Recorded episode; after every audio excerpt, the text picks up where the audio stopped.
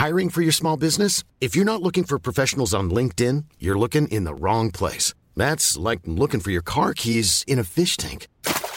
LinkedIn helps you hire professionals you can't find anywhere else, even those who aren't actively searching for a new job but might be open to the perfect role. In a given month, over 70% of LinkedIn users don't even visit other leading job sites. So start looking in the right place. With LinkedIn, you can hire professionals like a professional. Post your free job on linkedin.com slash people today. Bonjour, je suis Gaël Chatonaberry, bienvenue sur Happy Work Express. Une enquête réalisée par le cabinet Robert Half en 2022 a révélé que 41% des salariés ont l'impression d'être sous-payés. De plus, selon le baromètre actif 2022 de l'ANACT, 32% des salariés se déclarent insatisfaits de leur rémunération. Ces chiffres indiquent qu'une part importante de la population active ressent cette injustice. Mais quels sont les facteurs qui expliquent ce sentiment? Plusieurs facteurs peuvent expliquer pourquoi tant de salariés se sentent sous-payés. Tout d'abord, le contexte économique actuel marqué par l'inflation et la stagnation des salaires. Cela pèse sur le pouvoir d'achat de nombreuses personnes. Les augmentations de prix sans augmentation équivalente de salaire ben forcément contribue à ce qui est beaucoup plus qu'un sentiment, c'est une réalité pour un certain nombre de personnes. De plus, l'augmentation des inégalités salariales creuse l'écart entre les plus riches et les plus pauvres. Cette disparité peut accentuer le ressenti d'injustice salariale. Enfin, certains secteurs d'activité où le travail est essentiel, mais souvent moins bien rémunéré, contribuent également à ce sentiment que le travail n'est pas suffisamment valorisé.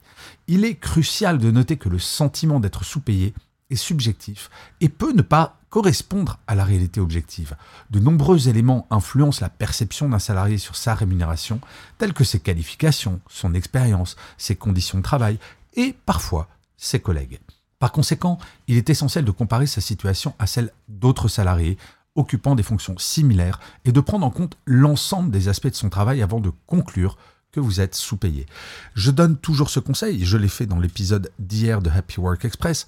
Allez vérifier sur Internet, renseignez-vous sur votre niveau de salaire qui est normal en fonction de votre métier et votre niveau d'expérience. Mais si vous avez le sentiment d'être sous-payé, vous pouvez prendre des mesures pour remédier à cette situation. Tout d'abord, en parler à votre manager et initier une négociation salariale, comme je l'expliquais dans l'épisode d'hier. Cela peut être une étape efficace pour obtenir une augmentation de salaire.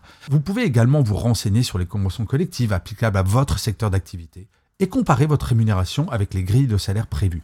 Cela peut vous aider à évaluer pour savoir si votre rémunération est conforme aux normes du secteur. Enfin, il est vraiment très important de supprimer ce sentiment d'être sous-payé car si c'est vrai, à ce moment-là, vous pouvez agir et si jamais ce n'est qu'un sentiment et pas une réalité, vous pourrez vous débarrasser de ce sentiment bien désagréable. En conclusion, le sentiment d'être sous-payé est un sujet préoccupant pour nombre d'entre vous et il est important de comprendre les facteurs qui peuvent contribuer à ce ressenti. Il est essentiel de prendre des mesures appropriées pour évaluer votre situation et agir en conséquence.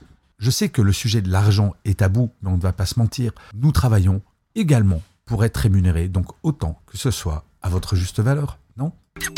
Merci d'avoir écouté cet épisode. N'hésitez surtout pas à vous abonner. Vous serez tenu au courant du chiffre du jour de demain.